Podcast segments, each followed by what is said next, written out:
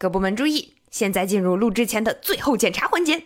麦克风，test test，麦克风识别成功，音质测试 OK，网速，网络稳定，信号强度 OK，门窗，check check，门窗已紧闭，但噪音最小化的同时，空气浑浊指数持续上升。目测胖哥刚刚完成了今天的第二轮排便，嗯，那也是没有办法。那嗓音，尖嗓子喉宝已就位，润喉白开水已就位。那么，action。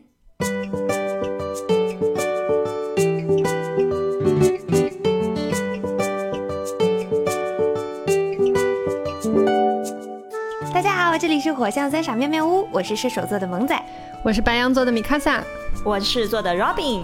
嗯，您现在听到的是重制版的第八期节目，因为在上一次的录制中，抒情担当面条人把麦克风放反了，啊，然后呢，起，一本正经的女主角干脆就忘了插麦克风。啊对不起，呃，以及名字很多的冷场王，我本人发现我交的作业拉低了全班的平均分，大型反省现场。对，就是以上种种的深刻又复杂的原因，我们现在就重新录音啦，为我们的敬业精神鼓掌，呱唧呱唧呱唧呱唧呱唧啊！那本期的主题是大师，我悟了那些让你顿悟的时刻。嗯，的的名字是看起来很玄乎的样子，其实也没那么夸张。我们就是想聊一下非常打动我们的一些故事或者是片段，比方说在看到某个场景或是读到某个片段的时候，让人会有一种啊，就突然明白了什么，想通了一些以前纠结的问题。就像头上有一个电灯泡，叮的亮了起来，或者出现了一个感叹号，就是那种感觉。那我们每个人都准备了几个自己珍藏的故事跟大家分享，但因为这些故事都是独立的嘛，所以我们决定采取抽签的方式来决定讲述的顺序。嗯嗯嗯。那废话不多说，让我们赶紧开始激动人心的第一个故事，就是六号啊，我的我的。今天跟大家分享一个我特别喜欢的故事。我们都可能成为恶魔。这个故事的来源是《Legal High》，可能有一些听众朋友看过，就是雅人书和新垣结衣主演的《胜利即是正义》。听名字就不是什么正经剧。一句话介绍，就是无良律师为了住豪宅、开游艇、花天酒地、接各种奇葩，他是天价的案件，最后竟然还都能胜诉的荒诞故事。总结的很到位，但是他骨子里确实是非常非常非常正经的剧。那这部剧里面有很多非常精彩的辩论，那今天就分享其中的一个，是我自己比较喜欢的一个。先给大家介绍一下这个案件的背景，是一对父女，然后被发现在屋中服毒自杀，警方呢怀疑是有人故意投毒，并且把嫌疑人锁定在那个父亲的女朋友身上。这个女朋友非常牛逼，跟他交往过的男人不是横死就是横死，而且他每次都是遗产的受益人，所以外界就传他不仅撩汉手段高超。而且怀疑那些前任其实都是被他干掉的。如果这是真的的话，那他前前后后应该已经杀了不少人了。但是因为从来都没有证据可以证明人是他杀的，所以他照样过得很逍遥啊。然而这一次这个案件，检方声称找到了关键证据，还有好几个邻居证词说案发当晚看到过这个女人出现在案发现场。基本上这个案子就板上钉钉了嘛，肯定他就要被判死刑了这次。然后我们的男主就雅人叔，因为贪图这个女人的美色和天价报酬，真就接了这个活儿。这个案子的审判过程其实挺曲折的，中间经历过好几次的什么胜诉啊、败诉啊。今天我就只讲我认为最精彩的一个趴。其实当时呢，雅人叔就已经查出来了，检方所谓的关键证据根本就是为了给这个女魔头定罪伪造的证据。而所谓的邻居证词，其实全部都经不起推敲。但是这个检察官在法庭上，哇，一脸正气，说了一大段大义凛然的话，大概意思就是说，法律不是万能的，现阶段的法律没有办法覆盖的部分，我们就让民意来弥补。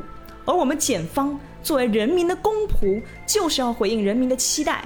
而我们的民意非常明确，全国人民都认为他有罪，应该判他死刑。哇，然后下面哇，全场都掌声雷动啊！我觉得这个检察官太屌了，说出了人民群众的心声。然后我们的雅人叔又轻蔑的一笑，说了这么一大段话，我大概给大家还原一下啊，请大家现在先把我想象成那个顶着大偏分油头的超级毒舌没下限的雅人叔。嗯，好，戴上了头套。他他这么说的：哼，说太好了，不愧是民意代言人。那好啊，那就判她死刑好了。这个女人确实是社会蛀虫，除掉她就好了嘛。如果不除掉她，下一个被她俘虏的可能就是你丈夫、你儿子、你兄弟，也可能就是你自己。那就判她死刑吧。虽然目击证词真假难分，还是判她死刑吧。虽然没有确切证据表明毒药是这个女人带来的，还是判她死刑吧。虽然有证据表明现场其实还有另外一个疑似毒药的瓶子，还是判她死刑吧。谁让她坐着高级进口车四处兜风，穿一身名牌，每天吃着鱼翅、龙虾、肥鹅肝，所以判她死刑吧。这就是民意，大多数人赞成的就是对的，只要是民意就是对的。那大家使用暴力也是对的。这里有个情节要补充一下，就是在这次庭审之前，雅人叔的搭档律师就是新垣结衣扮演的那个萌新菜鸟律师，他在回家的路上被一群主张判嫌犯死刑的群众殴打进了医院，理由就是给女魔头辩护的律师也是混蛋，通通都应该下地狱。嗯，就这个剧其实很多台词啊，都在戳人性的伤疤，然后听上去很荒谬，其实针针见血。就我看这个剧的时候，经常有那错觉，觉得雅人叔在骂我。会，但然后他其实还说了一段，就说得特别好。他大概这么说：他说，人们只会见自己想见的，听自己想听的，相信自己想信的东西。越是愚蠢的人，越容易屈服于有气势的言辞。真正的恶魔，正是无限膨胀的民意。是坚信自己是善人，对落入阴沟的肮脏野狗进行群殴的善良的市民。啊！自从看了这一段，我就提醒自己，就是你看又被骂了一顿嘛，然 后我就跟自己说，就是千万不可以在集体意识中失去自我判断力，也不要在未知全貌的前提下就瞎逼逼。但我发现这个事情真的比想象中的难太多了。对，因为现在互联网传播速度和传播范围真的非常可怕，它真的就是一把双刃剑。就你还没有反应过来之前，你就已经被迫卷入一场接一场的舆论纷争，然后不仅把你卷进去，还要强迫你站队。你要是胆敢发出一丁点不一样的声音，其他声音就有权把刀刃转向你哦。然后，嗯，我是还没有思考出对，就是应对这种情况策略。但是我希望我自己可以做到一点，就是不要成为那个持刀的人。就暴力这种东西，不管是武力上的暴力、语言上的暴力，还是其他任何形式的暴力，暴力就是暴力。你是打着正义的旗号，还是善良的名义，刀就是刀，刀一旦出鞘，就是要见血。所以从那以后，我就非常警惕来自别人的群体性的，甚至是我自己的恶意，尤其是那些啊说善良啊、正义啊、道德啊，但其实还蛮偏激的这些言行。对啊，最后我决定多动脑子，少说话。有《三体》里头不也告诉我们的吗？罗宾呐，哦不对，北海啊，要多想，要多想。我说完了。这个人已经把男神的名字替换成了自己的名字，天，梦幻联动了。我和三 T 的梦幻联动。对，就网络，特别是自媒体这个东西出来以后，就很多的七嘴八舌的各种花式的言论都出来了，各种事实也好，就是新闻也好，都被添油加醋的截取的倾向性的去呈现。嗯，乱七八糟的，然后所有的事件现在不都说嘛，然后让子弹飞一会儿，说不定反转第二天就来了，一天好几个反转也有可能。就，嗯，对啊，就你根本就不知道真相到底是什么，真相也许根本就不存在。嗯哼，因为刚刚听你在说这个话的时候，我就突然想到了我今天想分享的另一个话题嘛，所以要不我们就不要抽签，就直接接这个好了，我觉得接特别好。嗯嗯，好呀好呀，因为我要分享的这个段落，我给它起的名字是“真相不只有一个”。这不是我们工藤新一的？对对对，就是柯南。柯南他每次心机子吧，一字么皮豆，就但但是，对，就是从这儿来的。真相真的不只有一个。呃，这个故事要从我之前看的一本叫《舆论》的书说起。舆论是美国的沃尔特·里普曼写的，叫《Public Opinion》，然后它里面有提到一个社会实验。嗯，在哥廷根曾召开过一届心理学会议，期间一批据说是受过训练的观察者参与了一项有趣的实验。实验内容是这样的：距离会议大厅不远处有一个庆典活动，活动中还有一场假面舞会。忽然，大厅的门被猛地打开，一个小丑闯进来，背后有一个手持左轮手枪的黑人在疯狂地追赶他。他们在大厅的中部停下来打斗，小丑摔倒了，黑人跳到他的身上开了一枪，然后两个人都冲出了大厅。以上整个过程发生在不到二十秒的时间里，所以是相对比较短暂的。那在会议的主席要求在场的人。立刻就刚才发生的事情写一则报告，给这些人的理由是，因为之后会有一场司法调查。那他们收上来的这四十篇报告里，只有一篇做到了对于主要事实的记述错误率低于百分之二十。毫无疑问，整个事件是提前安排好的，甚至还拍了照片进行记录。而现场的这些人跟事件也没有关联，他们为了司法调查写一个报告，应该也是没有必要掺杂什么个人的情感或者是偏见的。尽管如此，在这四十篇报告中，十篇可以被认定为虚构内容，二十四篇有一半是虚构的，只有六篇可以被视作真正有证据价值的材料。在上述的实验中，四十个受过训练的观察者以诚实的态度就刚刚在眼前发生的事件撰写的报告。然而，大多数人提供了与事实不符的信息。嗯，所以他们究竟看到了什么呢？毕竟，按一般性的理解，讲述发生了什么比虚构没有发生的事要轻松。事实上，这些观察者看到的是他们对于打斗的刻板印象。他们中的所有人在过去的生命经历中都接触过不少打斗的场景。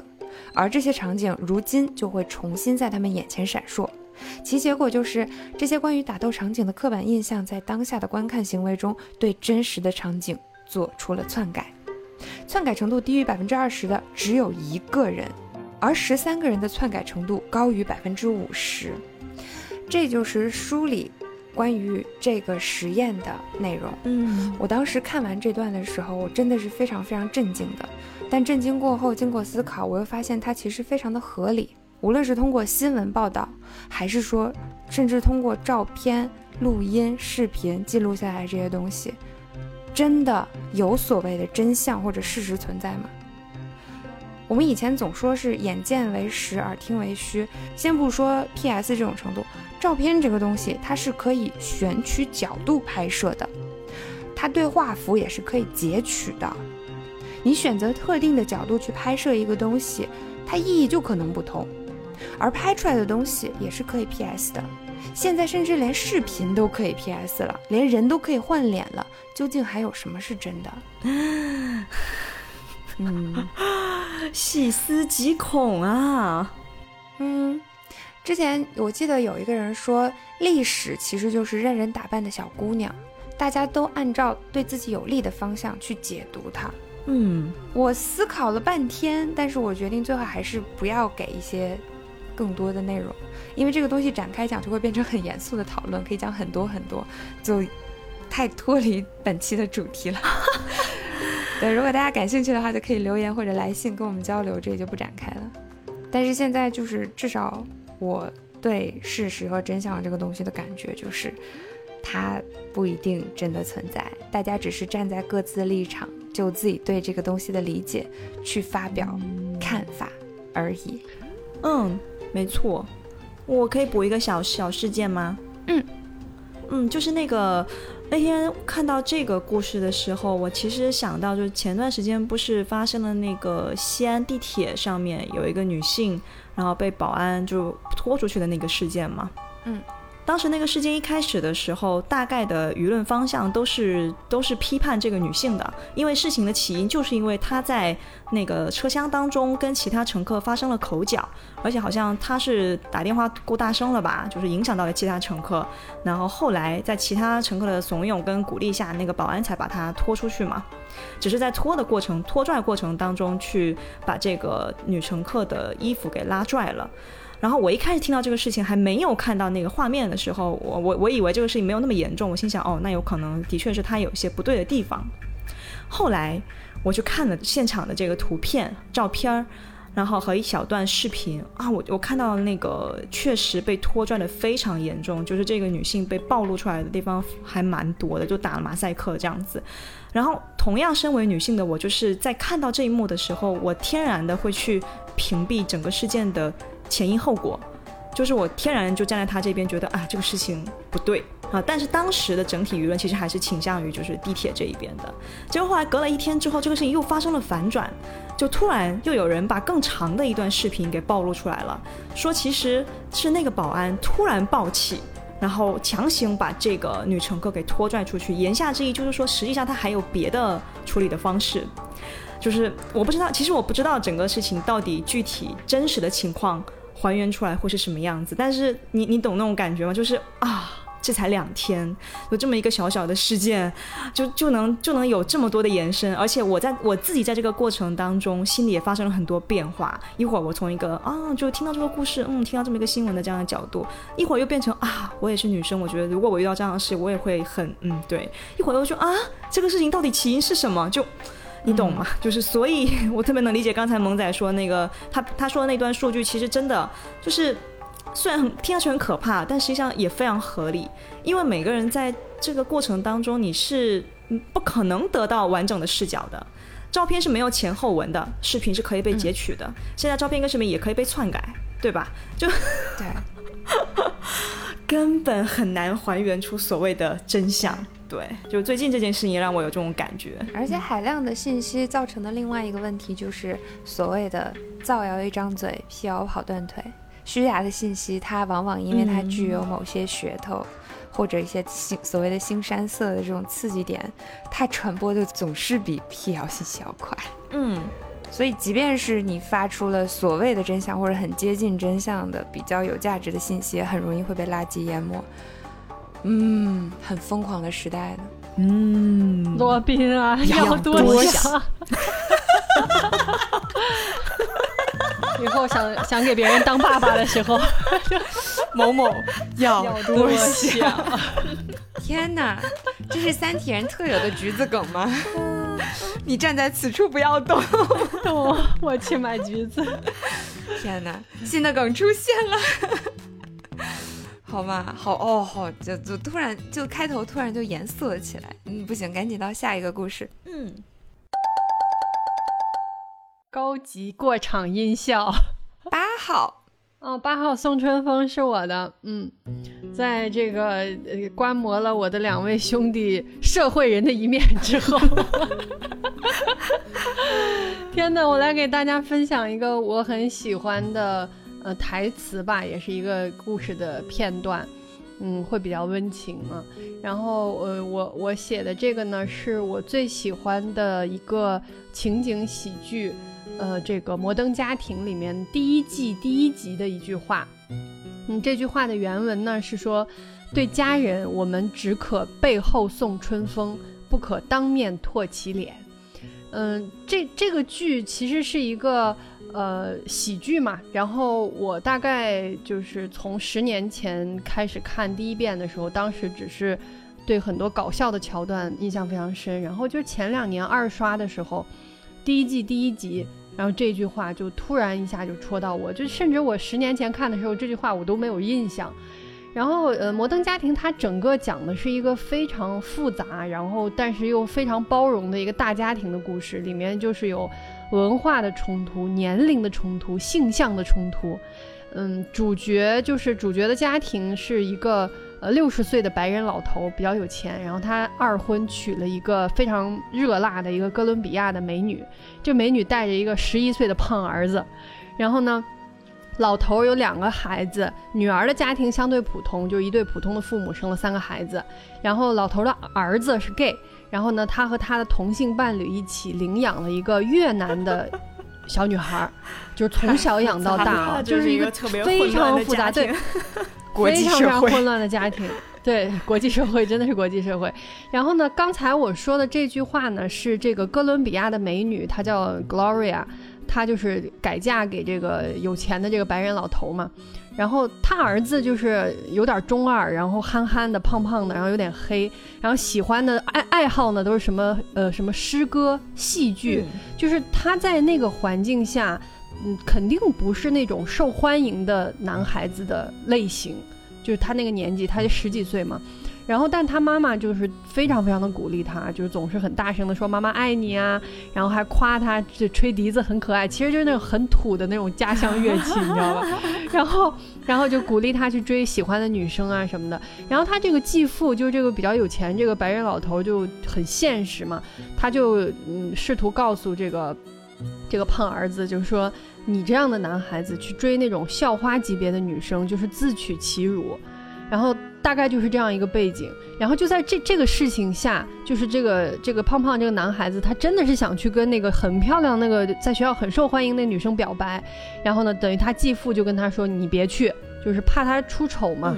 然后但是那个他的妈妈就 Gloria 就用西班牙语跟。她的老公说了这句话，就说在我们的家乡，就是家人只能是背后送春风，你不可以当面，就是你吐，就是他那那句话意思就是你不能吐吐沫在在家人的脸上，就你不能，就是面对面的去贬低他或者去讽刺他，你只能当那个在背后去支持他的人。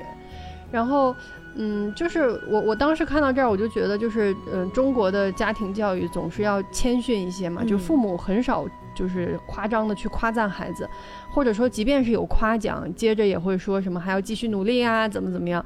就其实这个也没有什么不对。但是我当时二刷看到这儿的时候，就真的有点泪目。就是，嗯，就是我觉得就是因为世界太大了，然后每个人都是独立的个体。就是如果你在你的一生中很巧能遇到世界里边的很多美好，那当然很幸福。但是。每个人又不得不遇到很多很多的血雨腥风，然后这个时候你就会想，就是可能只有你的家人是无条件爱你、支持你的，然后这种无条件在外界是绝对不存在的，嗯，就是很难除了家人以外有一个人真的是无条件的支持你。但是你想，就是我们我们有家人，我们也是别人的家人，对吧？嗯，就是虽然我没有孩子，我只是站在一个广义的家人的定位上。我就这样认为，就是一些很负面的、很残酷的东西，生活会毫不留情地拍在你的脸上，你根本不用多想。但是在我们自己能控制的范围内，就是还是要给自己的家人输出一些正向的春风。就是这个剧基本上就是在这些年当中，我觉得不断的在塑造我的 对家庭的一些一些认识。嗯，分享给大家。这个剧当时，当时三哥也有安利给我嘛，然后三哥也是跟我说，就是他对这个家庭的认知，就很大一部分都是来源于这部剧。然后我也去看了，我觉得还确实还蛮蛮好看，就又很好笑，然后又但其实内底还是很很温暖的嘛。对。然后今天今天我在复习这个故事的时候，我突然间想起高中的时候，那个有一次就是发数学考卷。哇！我拿到考卷之后发现，哎，我这次及格了呢！我当场就流下了感动的泪水，沉浸在幸福的喜悦中。然后瞥望了一眼我同桌，哇，他脸都黑了。哇，我以为想说，哦，他考砸了吗？结果我看了一下，考得很好啊，全班第十一名。结果他很丧的跟我讲，唉，这次没有进前十，回家肯定要被爸爸妈妈骂。哇！我当时就你懂吗？就我。人类的悲喜并不相通，对对，就那种感觉，就是我突然就明白，就为什么我同桌每天都是一张很不开心的那个样子。就其实我不怀疑哦，他爸爸妈妈肯定是爱他的，但是就就可能每个家庭的表达方式确实是不一样的嘛。但是有一件事是可以肯定的，就是来自父母的质疑和来自父母的鼓励，对每个人来讲，其实都具备相同的影响力和杀伤力。嗯，对对，然后对我就觉得说，就这就就这件事情，就我比如说像我要考了及格，我回去给我爸看，我爸肯定太棒了，这次及格了，下次就可以考得更好。然后我就嗯嗯嗯，就是我我觉得我非常幸运，就我爸爸妈妈都属于就是摩登家庭那一类的，他们就是我的春风输送机。嗯，今天也是日常羡慕罗宾家庭的一天。真的，每次罗宾一提到自己的家里，提到自己的父母，然后就是花式的送春风，然后我又在旁边吃起了柠檬。嗯嗯，他们可能就是那种非典型的，就是中国式父母吧。我觉得他们俩，嗯，好，那这个故事就这样。嗯嗯，那下一个，十二号最重要的东西。哦，那又是我的。这个最重要的东西，这个标题向下的一个分享是来自那个哆啦 A 梦的，嗯，它并不是，对，它并不是哆啦 A 梦的一个主流剧情里面的内容啊，就是好像是在嗯小时候看的超长篇还是一个什么里面，呃，就是讲到了大雄长大以后不是娶了静香嘛，然后因为大雄他本身是一个成绩也不好又不聪明。就是可以说是一个呃与优秀两个字并不沾边的小孩儿，然后但是他最后娶了静香的时候，是静香的爸爸说了一段话，嗯，是这样说，他说他说那个年轻人啊，就是说大雄，说会为别人的幸福而高兴，会为别人的不幸而伤心，嗯，这对于一个人来说是最重要的东西，我相信他一定会让你幸福的，就是等于是爸爸评价呃静香的爸爸评价大雄的一段话嘛。然后，嗯，我我我对我当时，呃，看完这个以后，就我的感受就是，嗯，他其实称赞的，我觉得就是大雄的一个共共情的能力。然后他真的是一个为别人着想，他不是说主主动说我替你想什么，而是说他能够，嗯，体会别人的感情，然后就会觉得说，其实很多人，尤其在这个就是竞争压力比较大的现在这种社会环境下，就是大家都想做那个在舞台上闪闪发光的人。但是我觉得，就是你做那个能够被别人感动的人，和那个在台下真心为别人鼓掌的人，就也很好。嗯，对。然后当时就是我我写完这段以后，我又想到了我在那个嗯微博上有一个我很喜欢的一个评论，嗯，是那个这个博主叫胡之水，大概我估计可能是一个作家吧。然后他这个评论是在一个比他更有名的大 V 的。呃，一个类似于发表了一番就是关于成功学的一些这个呃感想下边，然后这个胡之水写了一个评论，是被顶上了就是热一嘛。然后他是这样写的，他说：“嗯，这个世界并不需要更多成功的人了，但是迫切的需要各式各样能够带来和平的人，能够疗愈的人，能够修复的人，会说故事的人，还有懂爱的人。”然后一下就觉得啊，被治愈到了，这不就是大熊本熊？是，对，就是就是这种感受，就是嗯，真的是做那个能够真心为别人鼓掌的人，真的是很好的。我当时在看三哥写这个故事的时候，他他有这么一段话，三哥说，做舞台上闪闪发光的人很好。但我也想做那个被别人感动和在台下真心鼓掌的人。哇！我马上就在旁边批准说太好了，百九十九加赞同，点点点疯狂点赞。就我我真的觉得真的真的我也是这么想的。就理由很简单，去做一个只喜欢自己的人真的很无聊。我的逻辑就是。多喜欢一个人，就多一次鼓掌机会。那假如人生是一场舞台剧，每个人都可以轮流登场的话，如果大家都有喜欢的人，都愿意为他鼓掌，那这场舞台剧就不会有冷场，就会一直热热闹闹的，那多好！嗯，天哪，哪里能买到您的著作？你什么时候出书？是在三哥的启发下，我有了新的著作。好。那这个故事就这样，下一个，那我直接就接上吧。嗯，我是在看韩松老师的《红色海洋》的这这个科幻小说里面，韩松老师其实是和大刘齐名的，就是刘慈欣、韩松，然后还有王靖康和何西，这是中国科幻四大巨头。嗯，然后韩松老师的作品更天马行空和更残酷一些吧。我是看这本小说本身没什么，这个小说的序里面。韩松老师写了一小段话，是这么说的：“他说，不管今后会怎样，我都要对我现在作为人的活着而拱手称谢，因为我或许本来可能成为一头猪、一只羊的，那样我哪怕对世界有所体悟，也无法用文字表达出来。”嗯，我当时看完这段话以后，立刻联想到就是王小波的，就是说我想吃想爱，还想变成天上忽明忽暗的云，就是那种感觉，就是觉得当人可真好，能吃能喝能睡，能想能造，能哭能笑，就是你你你可以经历很多。嗯，伤心或者失望，然后也体会过人生的狂喜，然后又可以有很多的这个呃这个感受，然后也能积累智慧，也可以分享善意。就是如果说我们生而不是人，是其他猫猫狗狗花花草草，就可能你的生活会更简单一些，但是肯定不会这么丰富，或者说你即便感受到了很多东西，你也没有办法把它记录和表达出来。所以就还是非常感恩生而为人。嗯，其实刚才那个，我突然间又想起来，就是不知道是谁说的一句话，说，嗯，一个生活里面有好多好多苦的人，他的心要多少甜才可以填满？然后另外一个人就说，只要一点甜就可以填满。就只要一点甜就可以把这个人的心填满啊！我心想，嗯，虽然我的生活倒也没有多苦啦，但是真的就是那琐琐碎碎的一点甜也可以把我填满呢啊！多么容易满足的人，六十分及格都很开心的人。当时我婚礼办完以后，嗯，我不是带了几个朋友一起去露营嘛，嗯，当时去那个露营地。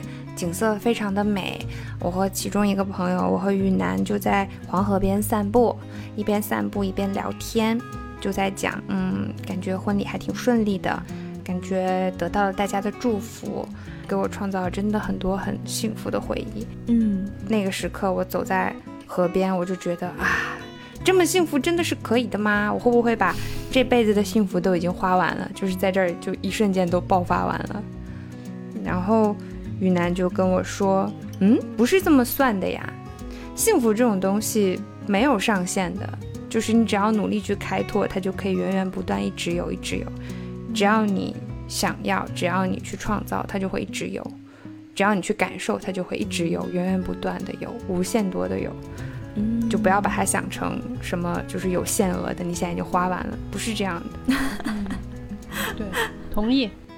就特别特别的。”打动我，因为我心里真的，我以前是有个叫人品守恒守恒定律的东西在我心里，所以就是运气不可以随便用，就是一时的好运的话，后面肯定会跟着厄运的，会有这种就隐隐的心理的这种东西在，嗯，所以嗯有意无意的，其实对幸福也是这种可能比较悲观的看法吧。就当我自己觉得很幸福很快乐的时候，其实心里就会有些担忧，就是那马上就会变得不好了。但听到了他的话，我就非常非常的感动，然后那一刻的风景，还有他说话的声音，就一直在我心里。现在想起来，还是会觉得很温暖。嗯，我懂你的感觉。经常就是跟狗子们在一起的时候，我也经常会这样想啊啊，这么幸福真的可以吗？但是后面就会啊，还会继续幸福下去的。嗯，真好呢。嗯。那我们就继续下一个故事。好，下一个七号，OK，现在跟大家分享我的七号故事。这个故事的标题是“告别是最盛大的仪式”。这个故事呢，其实跟生命的离别有关。然后其实没有那么沉重啦，反而是很温暖的。然后对我自己来讲，也是一次很重要的感悟，所以就觉得，嗯，今天就跟大家分享一下。嗯，这个故事呢，来源于一部日本的电影，叫《入殓师》。入殓师简单来讲，就是为死者整理最后的仪容的这样的一个人。那故事的背景大概是一个失业的大提琴手，啊，误打误撞进了入殓师的行业，然后在这个过程中见证了各种生死告别的这样一个故事。今天呢，就跟大家分享我印象很深的一场戏，那也是男主第一次对入殓师这个职业产生敬畏的一场戏。那天，男主跟着他们公司的社长去人家家里入殓，但是他们俩迟到了。然后在门口迎接他俩的是逝者的家属，是一个瘦瘦的大叔，哇，阴沉的脸，贼凶的那种。然后看到入殓师终于来了，就直接又怼了一句：“迟到五分钟啊，你们难道不是靠死人赚钱的吗？”哇，整个气氛就非常紧张，就很压抑那样。那这次入殓仪式是在死者的家里举行的嘛？就大家可以先想象一下，在一个日式榻榻米的房间，然后逝者的遗体就摆在房间中间这样，然后入殓师呢是跪姿坐在遗体旁边准备仪式，然后另外一边是围坐着这个参加仪式的家属们。这次的仪式是由社长主持的，社长是一个大概七十岁左右的老头子，是一个很有故事的老人家。他呢，先是对家属们鞠了一躬，然后把遗体上的白布揭开。这次的逝者大概是一个四十岁左右的一个女性。刚才门口那个超凶的那个大叔就是她丈夫。这里有个细节，社长在揭开白布之后，回头看了一眼遗像，遗像上的女性笑得非常的温柔亲切，看上去应该是没有化妆，就很朴素。然后她的眼角有一些淡淡的鱼尾纹。可以看得出来，生前应该是一个很贤惠的妻子，很温柔的妈妈。然后再对比一下遗体的状态啊，具体的这边就不描述了，但是可以看得出来，应该是病逝的。接着社长就开始正式的入殓仪式，这一段真的拍得非常好，我尽可能为大家还原这段画面。社长呢，首先会为逝者清洗遗体、更换衣物，这换衣服的过程非常神奇哦。他先用其他衣物盖在这个逝者身上，然后不知道怎么操作的，反正就跟变魔术一样，就可以从你视线看不见的地方把遗体身上穿着的衣服脱下来。然后当你反应过来的时候，遗体已经换上整整齐齐的新衣服了。导演把这个过程处理得非常细致，你会看到社长每一个动作都很温柔、很谨慎，并且非常利落。整个过程中最重要的就是绝对不可以让逝者的家属看到他的肌肤暴露出来，就这个考虑真的很重要。这不仅关系到逝者的尊严，更关系到家属的心境。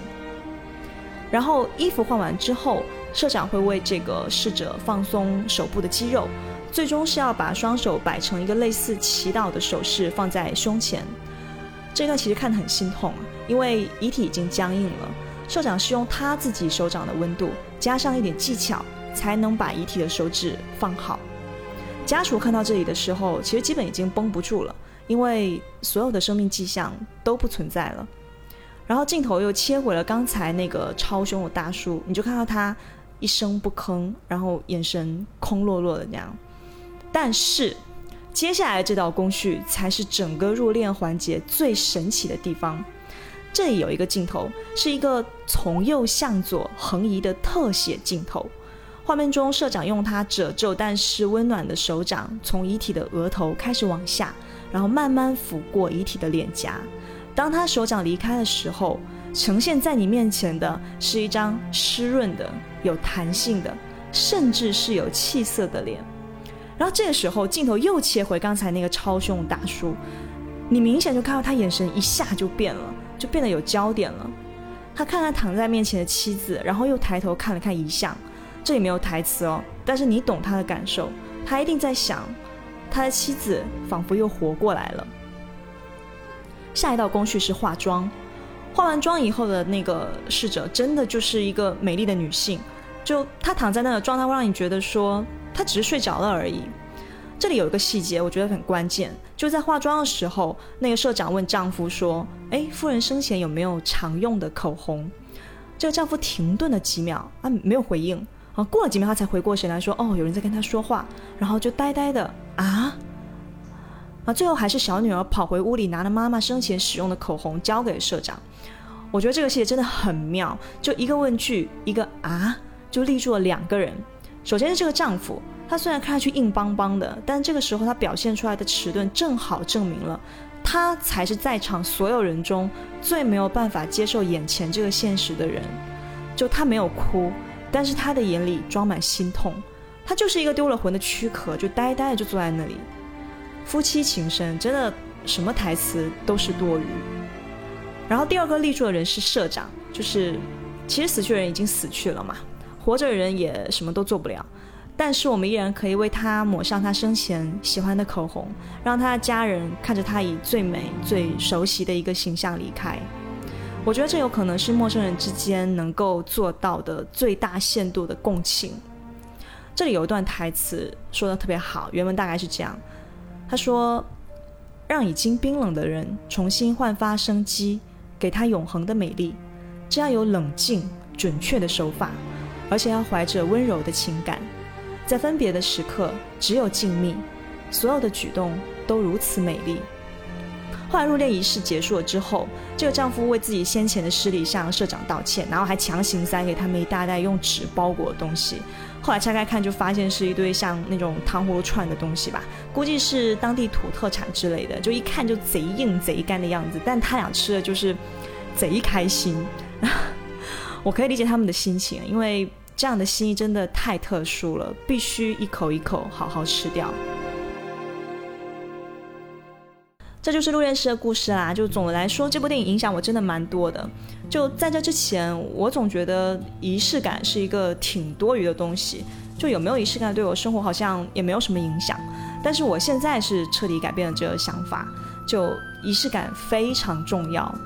仪式感其实是为活着的人存在的，因为从科学的角度看，逝者已矣，他们切断了和这个世界所有的联系，他们感受不到。但是活着的人没有切断。活着的人在剧烈感受，他们通常痛苦、无奈、遗憾、愧疚、不知所措。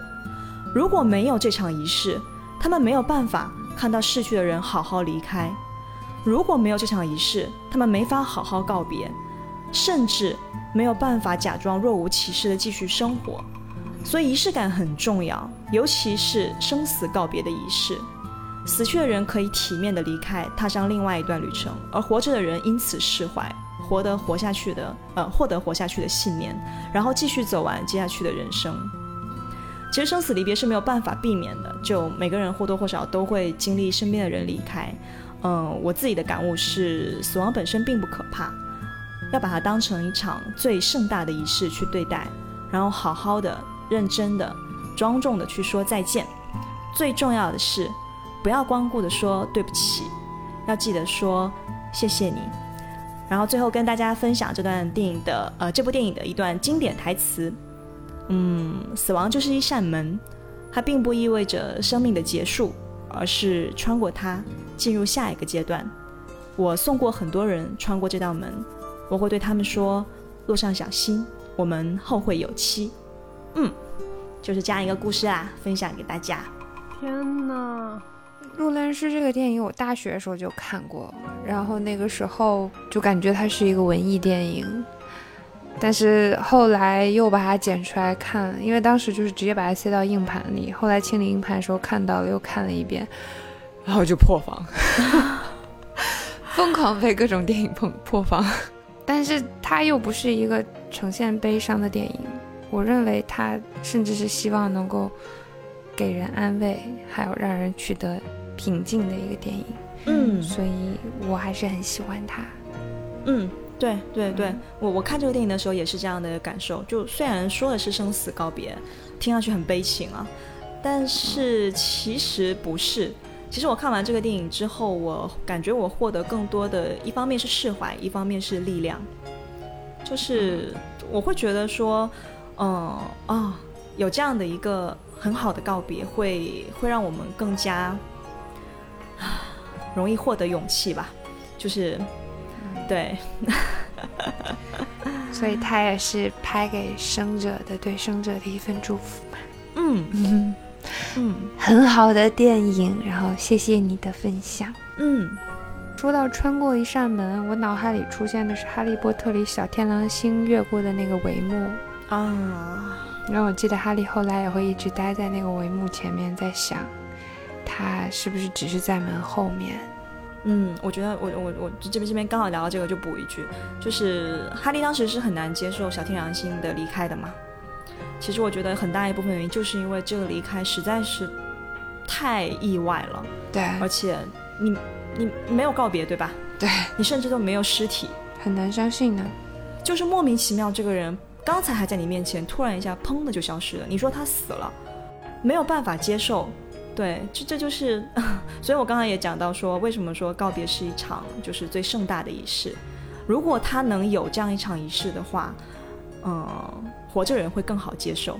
但他没有，就在哈利这件事情上面他没有，所以他就一直可能会在那扇门前面就等，会想，会思考，会期待，说啊，他会不会再回来？这样啊，逐渐跑歪。下一个，下一个，来点快乐的。好，下一个，十一号，一切都刚刚好的几率有多大呢？耶，这是一个开心的故事，这是一个开心的故事。天哪，今晚我的兄弟使我沉默，我一直在思考。米卡萨静音。对对，嗯，我我给大家分享一个嗯暖心一点、一个甜甜的故事吧，就是嗯嗯这个一切都刚好的几率有多大呢？这段话来自小谢尔顿，就是《生活大爆炸》的一个衍生剧。嗯，《生活大爆炸》和就是我们开始提到的《摩登家庭》是我最喜欢的两部这个情景喜剧，也是我追了十几年的剧。呃，小谢尔顿其实讲的是《生活大爆炸》里边的男主，嗯，Sheldon，他小时候作为一个小神童的一些，就是令人捧腹的一些故事吧。然后，呃，也很很温情吧。嗯，然后，呃，这段话，呃，说的这个背景是，嗯，Sheldon 和妈妈。呃，共同遇到了一些呃困难吧，就是家庭生活当中的一些难事儿。然后他妈妈呢，是一个非常虔诚的基督徒，嗯，就是平时行事作风非常的规范，然后非常的呃保守，也很善良。然后呢，Sheldon 就是众所周知嘛，他就是一个严谨的无神论者，崇尚一心崇尚科学。然后这有一天，就是当大家都共同遇到这个很难的事情，然后妈妈就。呃呃，真的很难受，就一个人坐在院子里。然后这时候 Sheldon 就过来坐在旁边陪他。然后，嗯，Sheldon 知道妈妈很难受，但是以他小孩子的心智，他并不能针对这个事件去跟妈妈说什么。但他就说了这样一段话，他说：“他说你知道吗？如果地心引力稍微再强一点，整个宇宙就会塌陷成一个球；如果地心引力再稍微弱一点，整个宇宙就会飞散，不会有星星和地球。地心引力的强度刚刚好，嗯，如果电磁力不是比强力弱一百倍，呃，地球就不会有生命，没有外力的影响，一切都刚刚好的几率有多大呢？这个星球上有五十亿人，而你是我最完美的妈妈，这几率有多大呢？就是 Sheldon 就。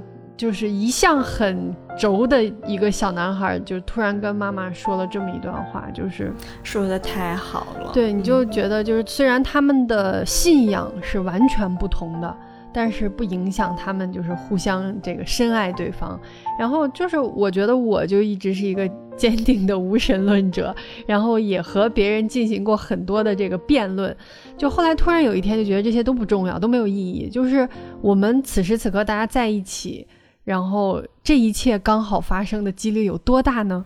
嗯，就是你，你只是想去追求科学的边界是触碰不到的，然后大家都会说物理学的尽头是哲学，哲学的尽头是神学，但是 就是这一切好像都没有那么重要了。就像我，我小时候大概在我十几岁的时候吧，我妈曾经很认真的跟我说过，她说，我觉得父母生小孩是一个非常不负责任的事情，因为并没有经过你的同意就把你带到了这个世界上，然后人生又非常的复杂多变。有很多的风险和苦难是你必须经历的，就是每一个人都逃不掉的。然后，嗯，就是妈妈曾经这样跟我说过。然后，反正就时至今日吧，就是我回想起来，我觉得我还是挺开心的。然后也非常荣幸做了妈妈的小孩，就分享这一段那个小 Sheldon 和妈妈的故事给大家。嗯，希望可以治愈到大家。真的，就是这真的是我听过的，就是啊，写给妈妈的最棒、最浪漫的情书了。就，我当时 看到这一段的时候，就是直接泪目，直接泪目，并没有办法表达更多。就啊，天哪，太好，太好了。希尔顿跟他妈妈说的这段话是很甜蜜，但让我特别动，就是泪目的。其实是米卡萨最后说的那一句，嗯，很荣幸做了妈妈的小孩吗？就是说了就想哭哭的那句话，你看我都不敢说，天啊，在哭了 啊，又要开。始哭哭。让我们进入下一个话题。不不不，这是开心的，这是开心的。嗯，不不不，把先先把妈妈拿掉，把妈妈换成另一个角色。我们三个人刚好是火象三傻星座的几率有多大呢？我们三个还刚好在一个学校念书，而且刚好还认识了，刚好还在一个城市工作，刚好还能继续做朋友，嗯，刚好还凑在一起录节目。做了妙妙屋。天哪！而现在正在收听我们节目的你，刚好又听到了我们的节目，这几率有多大呢？天啊！一切都是刚刚好。我就觉得还挺幸运的。对，那感觉这个也直接可可以和我们最后一个话题连在一起了。人生要不要删号重来？哦，对对对，好，最后了，给大家分享一个真正的正能量。对我看过一个日剧叫《四重奏》，然后讲的是四个拉提琴的，有大提琴、什么中提琴、小提琴之类的，讲四个生活本不相干的人，然后因为各种机缘巧合，呃，遇在了一起，住在同一个房子里，然后一起排练、一起演出，最终成为朋友，成为彼此人生的一个支点吧。这样的一个故事，嗯，这段话呢来自于，嗯，这个故事里面的算是两个男主吧。其实是在有一天，嗯，大概是大家工作完、排练完，然后坐在呃房间里面，嗯，喝着点小酒，然后其中一个人就说说，嗯，有这么两种人，如果有一个开关能让人生重新来过，会选择按下去的人和不会按下去的人。我呢是不会按下去的那一种。你猜我为什么不会按？因为和大家相遇了。说的太好了，鼓掌鼓掌。对，就是就是这一感叹，说的太好了。对，就是这一段话是会让我觉得想要说给我所有的呃亲人朋友以及在我的生命中出现过的人。嗯，就是我，我也是那个不会按下去的人。就是考虑到因果关系的话，也许按下去的我可以避免一些我人生中不想遇到的事情，但是肯定也会因此错过一些就是我珍惜的。然后或者说，如果再重来一遍，我觉得以我的发展和认知，可能在每一个环境当中，我还是会做同样的选择。就我我会觉得说，到目前为止，我的人生不好不坏，中规中矩。然后呢，也都可以为自己的选择负责，就觉得还挺好的。能够做妈妈的孩子，做大家的朋友，然后经历过甜甜的恋爱，也参与过狗血的商战。对，然后时至今日，依然能够为早上起来就吃了雪糕，实现了我七岁时的梦想而开心，就还挺满足的。嗯，当时写策划的时候，我写完这个故事，我紧接着就又想到了一个。嗯，我在微博上看到的一段话，也是我前几天的一个转发。嗯，是一个博主，应该也是个作家，叫姚十一，他发的一个微博。他说：“他说长大真的太好了，不同的道理，各异的想法，听过许多，见过许多，年年岁岁，终于创造出自己要践行的规则。然后别人没有那么容易挫败你，也没有那么容易改变你。塑造自己的过程真的很美妙，你就是你自己的作者和读者。”然后我当时转发这段话的时候，就是转发文案是“我就是我自己的大号叉腰”，叉 腰叉腰，对，括弧叉腰，对。熟悉三哥的朋友可能都知道，三哥是典型的白羊座，日常就是冲冲冲，干干干，然后还有各种沙雕沙雕沙雕，你懂吗？就是那种沙雕沙雕沙雕，就是。你要是跟三哥在一起久了，就会发现自己好像不知不觉中也快乐了起来。然后你的行动力、你的说话模式，你整个人就是米卡撒话，你懂吗？你说的是智慧吗？我觉得我也有，就智慧可能是最严重的那个。就是，然后我就一直觉得这个事情很妙，但是我又说不明白，你知道吧？直到有一天，智慧跟我说了一个小故事。他说有一次聚会的时候，乔大王说他前一天晚上做梦。然后梦见狗子团搞了个睡衣 party。然后他大概说了一下，就是大家在他的梦里穿了什么样的睡衣，结果说了半天呢，就是没说三哥在他梦里穿了个什么睡衣。然后三哥坐不住了啊，就贼激动，就问乔大王：“我呢？我呢？我在你梦里穿了什么睡衣？” 然后，然后最后又说，他当时就被三哥那种迫不及待并且充满期待的样子震惊了，他觉得说，怎么会有人可以这么坦率的表达自己呢？更神奇的是，你居然不觉得他唐突，反而会觉得天哪，他怎么那么可爱？真的吗？是的，对。然后你懂吗？就是听到这里，我又悟了，原来三哥的底色是坦率和可爱啊！我的天哪！突然进入了兄弟夸夸环节，就是对，让我说完，让我说完，让我说完。所以三哥才会在手机里记录狗子们的生日和住址，然后乐此不疲的去给大家准备生日惊喜，还会把每天刷微博看到沙雕段子光速分享在群里，然后也不管大家 get 不 get 到，还会把他热爱的一切按头安利给你。你猜猜有多少人因为三哥看了《三体》玩了《仙剑》，去看了五月天的 MV，甚至听了五月天的演唱会？天啊！我的天 举手。然后，当你还在感叹他怎么可以有这么多能量的时候，他就跟你说：“啊，我的兄弟们怎么都那么好，每个人都闪闪发光的。”而且是发自内心的这么说。对对对。然后昨天三哥不是说，以后每年我过生日的时候都要让大家一起在动森上给我放烟花嘛？然后还说还说我是烟花，他是樱花。其实我心里想的是，三哥你才是烟花，而且是 砰的一声炸亮整个天空的那种。耶！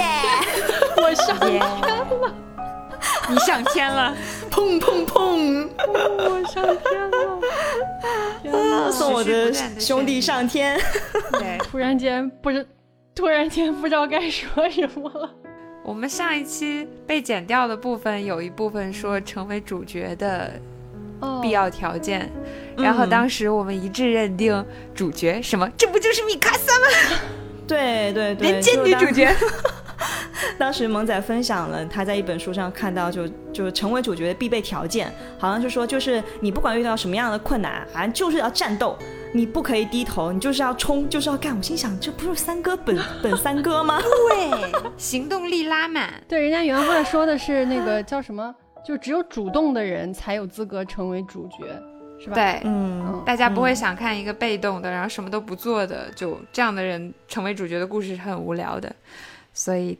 三哥的身边真的是就可以跟他共同经历，然后包括看他经历各种非常精彩的故事，感觉自己的人生也被充实了呢。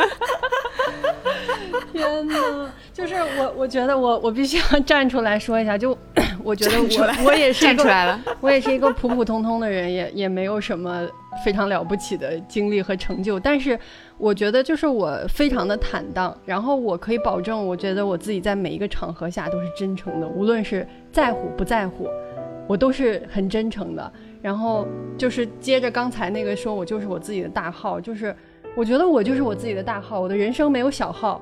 然后，而且还是实名注册的大号，了不起，了不起，了不起！突然害羞，了起来。不是你在夸别人的同时，真的，我之所以拉你俩来录音，就是也是抱着一种想向全世界安利我的朋友的目的。天哪！就因为虽然三哥是那种绝对的带头冲锋，我将带头冲锋，但是他不会有这句台词，他已经冲出去了。就是那种我们去旅行吧，就是当所有的东西还都还没定，甚至要不要去的时候，就都还没定的时候，他就已经我们出门吧，甚至他半只脚就已经跨出了门外。对，我们走吧，对对对，我们走吧，还在等什么呢？我常常就也在想嘛，就是我一定是上辈子做了什么好事，所以现在有这么好的朋友，天哪，这也是这也是我日常的感叹。每天都要点开狗子团的群看一看，大家今天在干什么。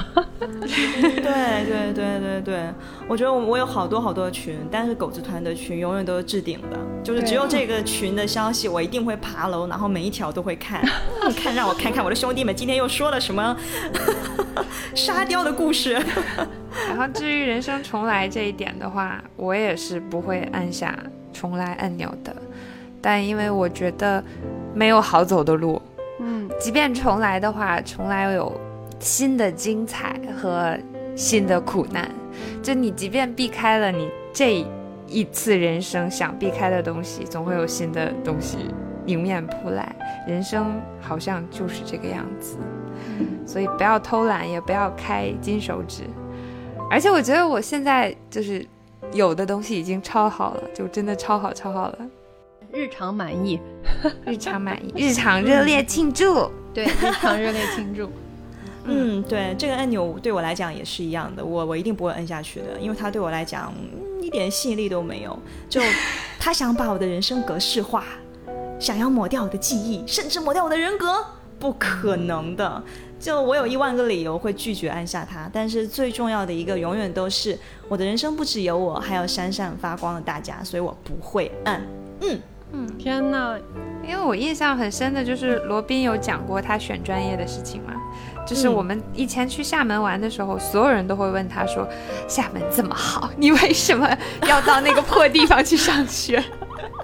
他就会说：“如果我不去的话，我就没法遇到你们了呀。”然后我们就立刻耶，高高情商回复，嗯，其实我内心的还有另外一句台词是：哎，如果我没去的话，你们能遇到我吗？嗯 好像也没有毛病。对，没有毛病。呃，最近有看到什么想回复的留言吗？嗯，因为我们一直在鼓励大家留言，但是有看到什么想想回复的留言吗？哦，有一个、哦有一个留言批评我说把五月天的那个专辑名字说错了，在这里我华贵道歉，对不起。作为一个老粉，我把自传说成了转眼，一定是因为那个时候我心里一直都在想《转眼》这首歌，对不起。嗯，还有一个留言就也是批评我，